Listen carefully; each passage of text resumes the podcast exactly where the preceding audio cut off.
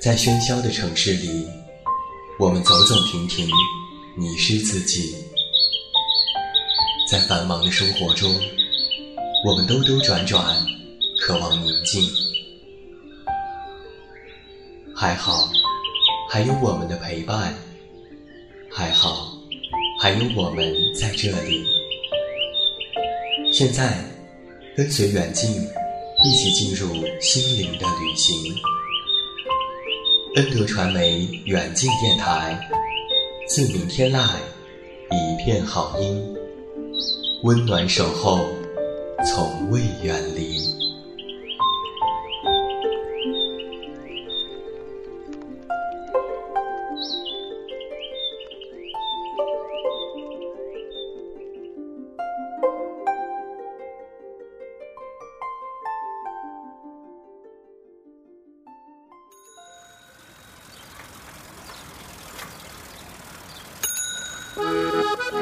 在这个世界上，有很多事是不需要理由，比如天空的颜色、风的温度、你的笑容，还有突如其来的小情绪。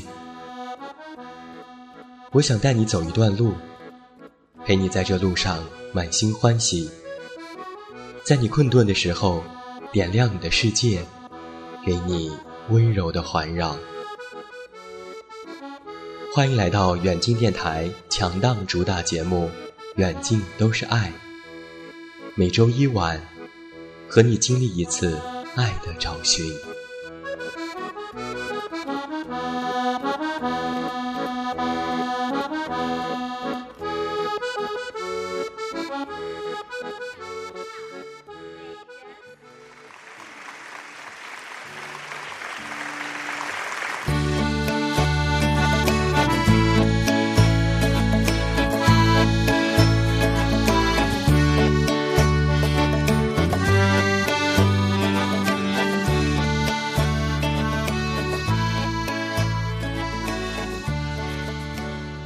自明天籁，一片好音。各位好，欢迎收听恩德传媒远近电台。这里是在每周一为您送上的远近都是爱。我是你们的老朋友，这么远那么近。现在在中国北京，向每一位我们的听众朋友们致以问候，欢迎来收听我们的节目。现在想要参与到电台的点歌节目互动，或者是查看本档节目电阅，你都可以登录新浪微博搜索远近电台即可关注。另外，微信添加好友远近零四幺二可以了解更多。远近是拼音，也期待着你的到来。今天晚上远近都是爱，我们的策划小暖为你带来的是这样一个主题：失控的胖子。又到了春天不减肥，夏天徒伤悲的时节了。看着自己囤积了一冬天的脂肪和渐长的体重，于是就决定做这样一期节目。与广大的爱美人士和饱受肥胖困扰的人共勉。在西方，七宗罪里有一个罪是暴食，因为对食物的欲望是通向其他一切人间肉体的欲望大门。而在中国，自古以来也有饕餮的说法，贪肾就是饕，饕餮就是传说当中的一种恶兽，见到什么吃什么。以至于最后撑死。古人曾经在青铜器上铸上了饕餮纹，意思就是不要贪食，旨在训诫而非鼓励。饕餮意味着懒惰、意志薄弱、毫无自控的能力与欲望。而现在的我们却误把饕餮当成是对食物的赞美，很多人自称是饕民来表示自己很会吃、很爱吃。从而忽略了这个词本身的训诫和惩罚之意。中华预防医学会副会长蔡继明曾经在国际健康生活方式博览会上这样透露过：国内目前有超过两亿的成年人体重超重，占到了百分之二十二点八。而在十年以前，我国体重超重或者是肥胖的成年人在七千万左右。我们也来做一个对比，美国在每三人当中就有两个是胖子，这使政府投入了大量的经费用于治疗肥胖，美国人仍然没有瘦下来的迹象。而在中国，体重超标的人口应当已经超过了两亿，相当于美国胖子的总和，而且将在二十年达到美国人肥胖比例。美国的《洛杉矶时报》也曾经有文章这样说道：“中国人的腰包逐渐鼓起来之后，腰围也开始不断的增加。中国站起来了，中国富起来了，中国也胖起来了。”不是有这样的一句话吗？我们的生活方式制造胖子，饮食行业诱惑胖子，减肥产业呼唤胖子，时尚工业歧视胖子，运动产业改造胖子。可谓每个人身边都有一个名叫胖子的朋友，减肥也成为了这个时代使用频率最高的词汇之一。那么就在今天晚上的《远近都是爱》节目当中。让我们一起来聊一聊肥胖这件事情吧。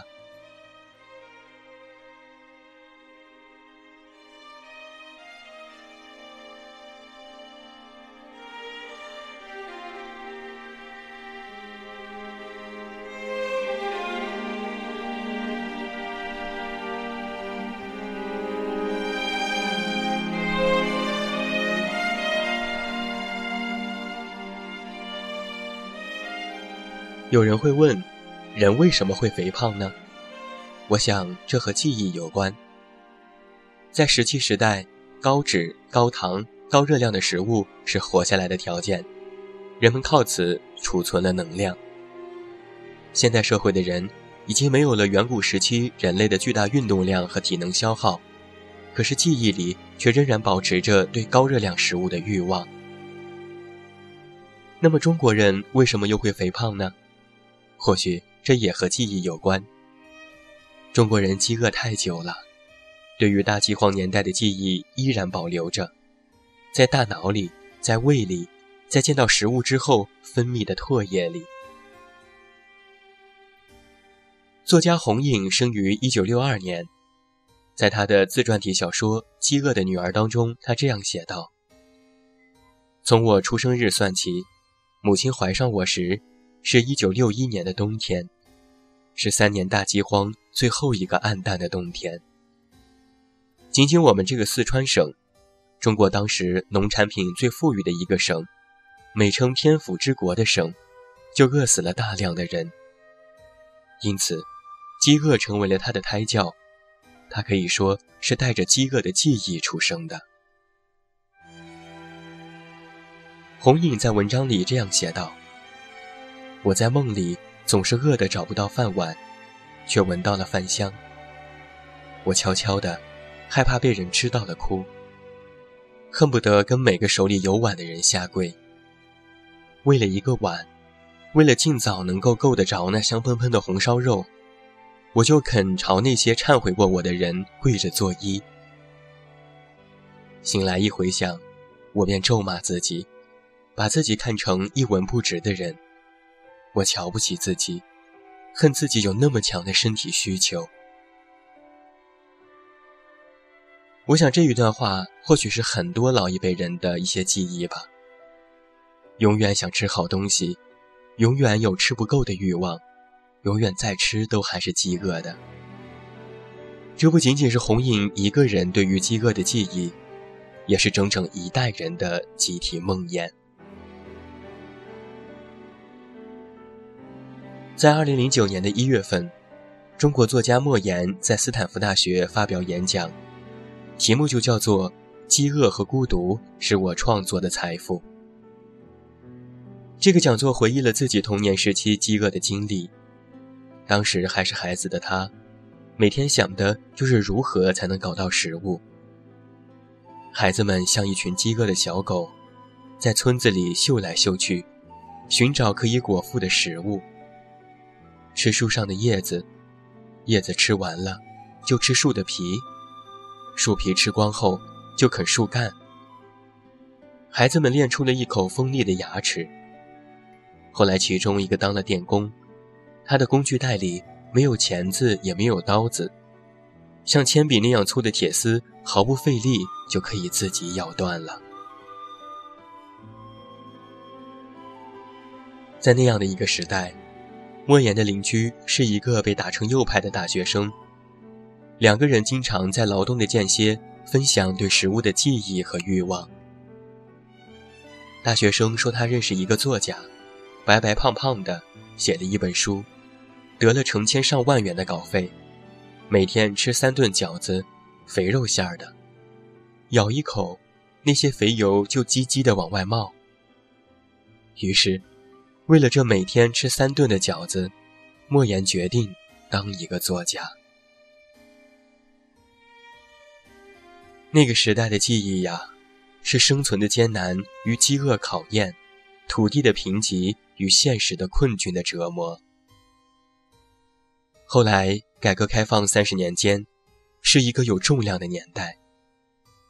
中国人从几乎人人的营养不良。发育成了多肥多胖的人口国家，如今的莫言也变得白白胖胖。饥饿只不过是一段记忆，一个谈资，一个令外国人啧啧称奇的故事。而生于一九六三年的潘石屹后来从商，觉得有了钱就能够解决吃饭、教育、看病这些问题。余华曾经这样说过：“一个中国人只需四十年，就经历了欧洲四百年的动荡不安。中国变得太快了，人们还没有做好准备，就已经迅速地从饥饿跨入了饱足。于是啊，我是减肥呢，减肥呢，还是减肥呢？这就成为了刚刚摆脱饥饿的中国人一个新的烦恼吧。”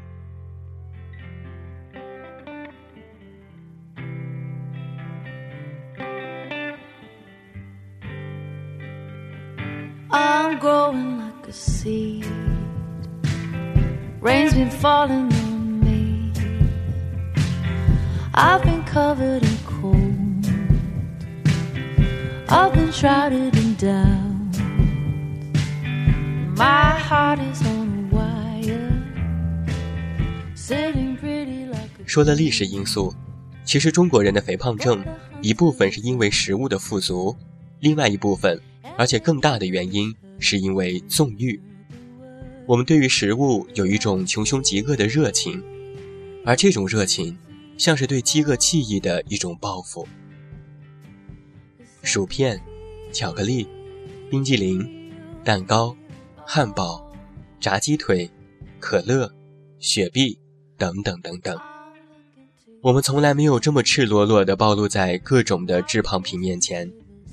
一个吃货。在正常的情况下是无法抵抗这些零食的诱惑的。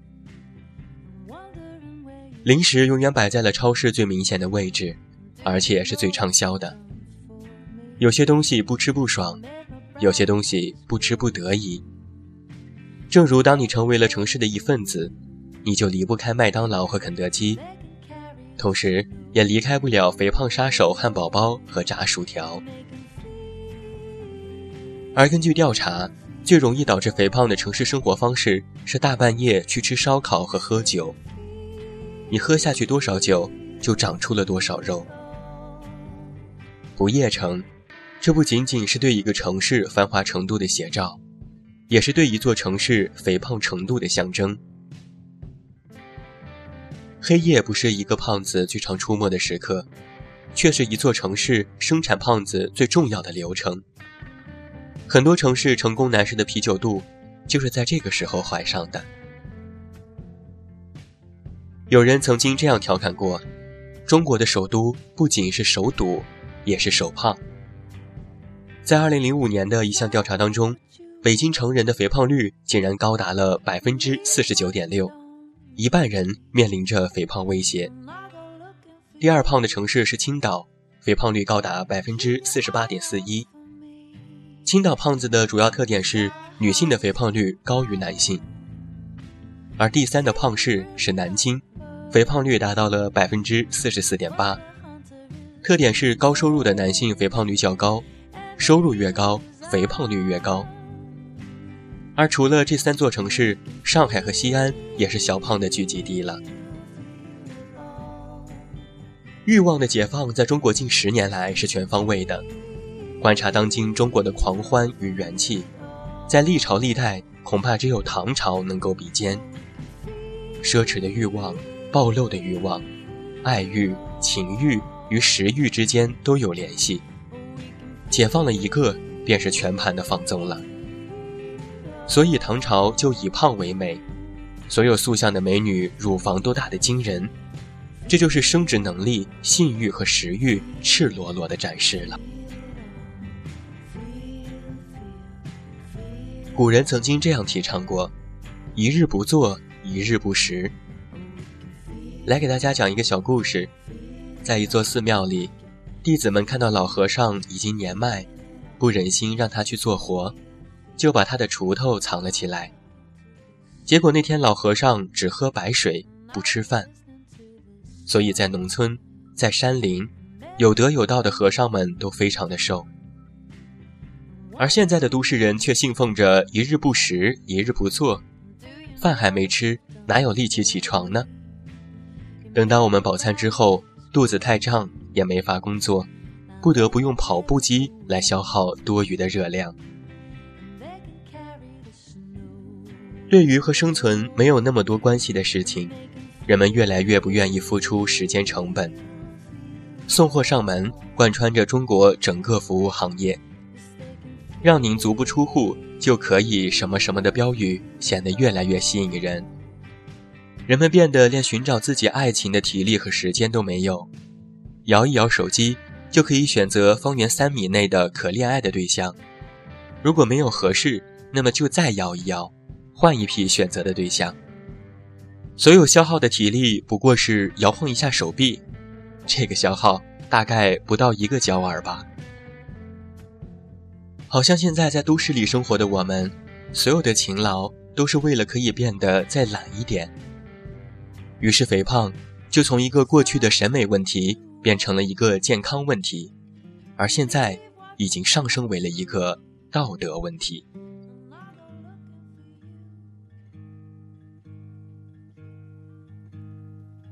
Like flies on the window sill. We are that we are that we are to know winter stole summer's thrill and the rivers cracked and cold see the sky is no man's land 我们可以发现在我们的日常生活当中胖子似乎格外不受待见文豪们都不约而同地选择了瘦子来表达理想主义而那些胖子就只好被用来代表那些庸常和世俗，以衬托理想的崇高或者是癫狂。莎士比亚很爱他笔下的一位名为福斯塔夫的胖子，爱到了能用几百句不重样的风凉话去埋汰他。而在亨利四世哈尔王子的登场戏里，胖子福斯塔夫就出现了，他像一头猪似的睡醒了，条件反射地问哈尔王子。现在是什么时候了？哈尔王子毫不留情地对胖子犯起了毒舌：“你只知道喝好酒，吃饱了晚餐把纽扣松开，一过中午就躺在长椅上打鼾。你让油脂蒙住了心，所以才会忘记你应该问的问题。见什么鬼，你都要问这是什么时候。”为了解释只知道吃睡醒的胖子为什么用不着关心时间这个东西，莎士比亚想出了更多的词语来证明胖子的灵魂在于享乐。福斯塔夫是人形的大酒桶，充满着怪癖的箱子，塞满着兽性的柜子，水肿的脓包，庞大的酒囊，堆叠着肮脏的衣袋，肚子里添着是腊肠的烤牛。这样的形容词通通出于莎士比亚笔下，而这位腹黑的哈尔王子，之所以能够和这位坑蒙拐骗、样样不含糊、走起路来连自己的膝盖都看不见、一身肥油的懒蛋混在一起，他也只是想利用这个胖子来塑造自己浪荡子的形象，让全世界都觉得他在不成器之后，突然来一个变成明君的反转剧。由此看来啊，在哈尔王子，甚至是直接在莎士比亚的心中，跟一个慵懒狡猾的胖子混在一起，就是能够表达堕落的最佳的途径。在纪录片《拍我模特日记》当中，尽管顶尖的模特莎拉奇福十分明白时尚圈里女孩子是用何种非人的手段让自己不吃饭的，但是啊，当他看到杂志上的自己的时候，仍然免不了对那已经像筷子一样的身材感叹着：“我的屁股太胖了。”平面和荧幕永远有本事放大人们的身材，而公众们永远在平面认识自己和他人。在照片上看到你的胖，就如同真的你就是胖了。让我们谈谈凯文中，身高一米八。苗条贵族气的蒂尔达·斯文顿，对着他那个从小就一脸阴郁、嘲讽万物的儿子吐槽：“不管我什么时候见到这些胖子，他们无一例外永远在吃。”我想这句话倒是说明了一个道理：如果是胖子，就象征着无力自控；而瘦，则完全可以成为自控层面上的成功学。小甜甜布兰妮只要一变胖，立刻就成为了其精神再次紊乱的特征。而弗利亚·罗伯茨在诺丁山中扮演自己，并说了实话：“为了保持这副身材，我从十九岁起就没有吃饱过饭。”所以，穿 Prada 的恶魔当中，本来对时尚丝毫不感兴趣的小助理，最后也踏上了努力让自己摆脱“六号女”的标签的漫漫减肥路。刘青云在我要成名里，对着那个努力跑台阶掉脂肪的小姑娘说：“在香港，只要瘦就能当演员。”他们都在为小 S 那几段流传最广的减肥成功学做注解：要么瘦，要么死。你别以为真本事怎么着，外表更重要。胖子是没有前途的，你再有本事，心地再好，也只能是个好胖子。但你也可以这样说，小 S 这话撂的确实有一点过，胖子也并非没有前途。全世界的女孩都在听英国的胖妞阿黛尔唱那首失恋伤心歌，Vaga 也请她登个封面，而曾经批评她胖的老佛爷也赶紧跟她道个歉。像阿黛尔或者是贝斯迪托一样不求瘦的也不是没有。曾经让多少少女魂牵梦绕的美少年雷昂纳多，在泰坦尼克号上是比凯特温斯莱特瘦十倍的偶像派；而在盗梦空间里，则以玛丽昂戈迪亚胖十倍的体型，成功转型为了实力派。从此，再无旁人关心他们的脸，他们的艺术生涯终于喜获成功。但是有人也说了，这也有一个前提。成名的时候，他们可都是英俊的瘦子。这些努力变胖的美少年们，用生命证明了一个道理：要让自己远离“美丽”二字所代表的一切，很简单，变胖就可以了。但是，我们真的讨厌就是肥胖吗？肥胖可以成为一种安慰，瘦子也可以成为一种偏执。胖与瘦只是问题的表面。也许我们讨厌的并不是肥胖的外表，而是我们根本不是出于饥饿的食欲，能够以任何形式实现的贪婪，还有那些毫无自制力的懒惰罢了。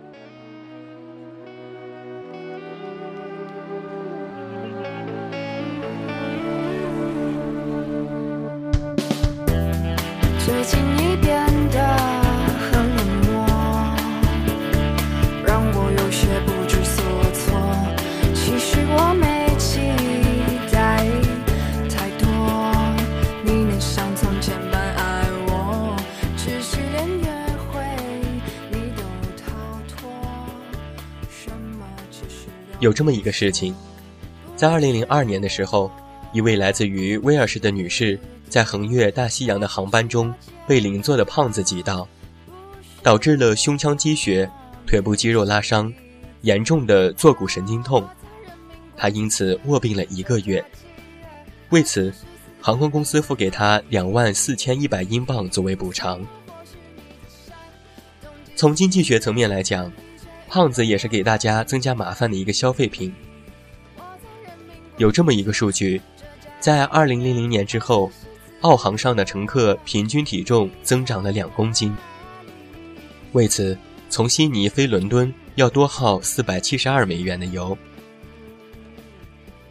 而最忧伤的关于胖子的故事发生在了德国，一家火葬场在火化一个440磅尸体的时候，火焰忽然失控，35尺的金属烟囱都被融化了。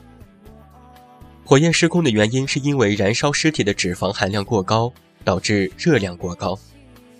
而把这个胖子的尸体烧成骨灰，一共花了四个小时。所以说。胖子不仅活着的时候挤压空间、抢夺食物，身上散发出让人不悦的味道，甚至死后都要给人添麻烦，连鞠躬道歉的机会都没有。因为这些别人的偏见，丹麦已经开始征收了脂肪税。征收的对象不是胖子，而是所有含饱和脂肪的产品，比如黄油、牛奶、披萨饼、油类和肉类。所以有些人就阴谋论的猜想，这是不是地球剿灭胖子的第一步？今年之后，胖子就会像烟民一样被隔离起来，不受公共场合的欢迎，而心心如丧家之犬。很多很多原因都给了我们减肥充足的理由。谈了那么多肥胖的审美问题、健康问题，甚至是道德问题。我们也要说一说来变瘦的良方。你可以尝试发一条微博，嵌入“胖”“瘦”“体重”“减肥”之类任何一个关键字样，一定可以在最快的时间内收到各种的瘦身秘籍，效果惊人。坚持两个月，立减五十斤。网络世界里，减肥产品营销账号这只浩瀚的水军，打造出了一个无与伦比的瘦之国。他们永远有一个素有同事、师姐、师妹，还有那些学姐和御姐，一夜之间都因为他们的产品脱胎换骨了。或许你觉得他们在侮辱你的智商，对不对？实际上，无论你控制什么，蛋白质、碳水化合物或者是脂肪，最终降低的都是热量的摄取。如果一个人每天减少八百大卡的热量摄取，可在六个星期内减少十磅体重。同时，控制主食和摄取甜食同样重要，少吃一口肉，减少食物的摄入量。要有良好的睡眠，多运动，要有早睡早起的习惯。这样做虽然不能保证一定有效的减肥，但是你要记住，减肥是一种态度，为的是更加健康的体魄。所以啊，慢慢来，不着急。信心才是最重要的。正如耐克的广告语，画面里是身着紧身衣的型男型女。为了保持体型，你必须强迫自己。多数的时候，进步是需要一定的强迫症的。而对于我自己而言，无论是胖是瘦，我们都不应该带着偏见去理解别人。身体健康才是最重要的。如果现在你是一个标准体重的瘦子，那么恭喜你要继续保持。如果你觉得自己现在微微有些发胖，那么就抓紧运动起来，以健康的方式让自己回到那个正常的水平。祝大家都有一个好身体，一份好心情。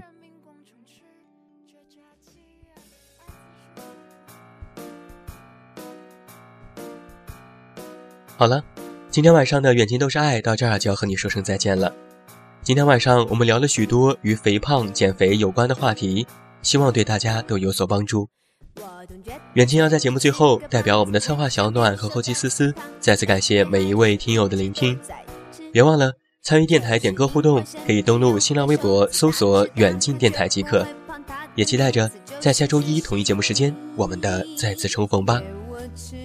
我是这么远，那么近，你知道该怎么找到我？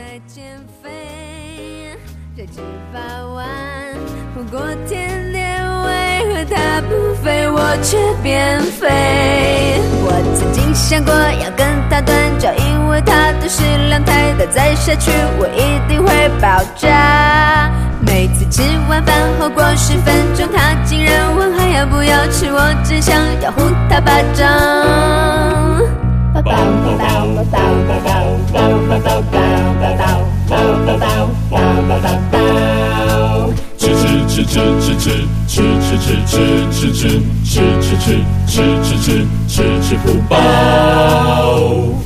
有完没完这死瘦子，也没人比我吃，自己失控还怪别人，承认吧，你根本就爱吃。我总觉得自己是个胖子，很想变瘦的死胖子，每天还是一直都在吃。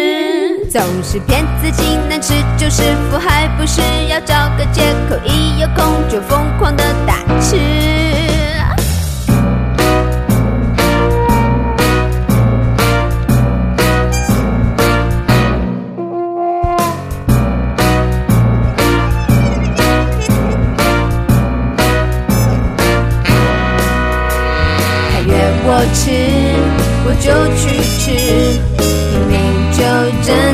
免肥的几饭万，火锅甜点为何它不肥，我吃免费？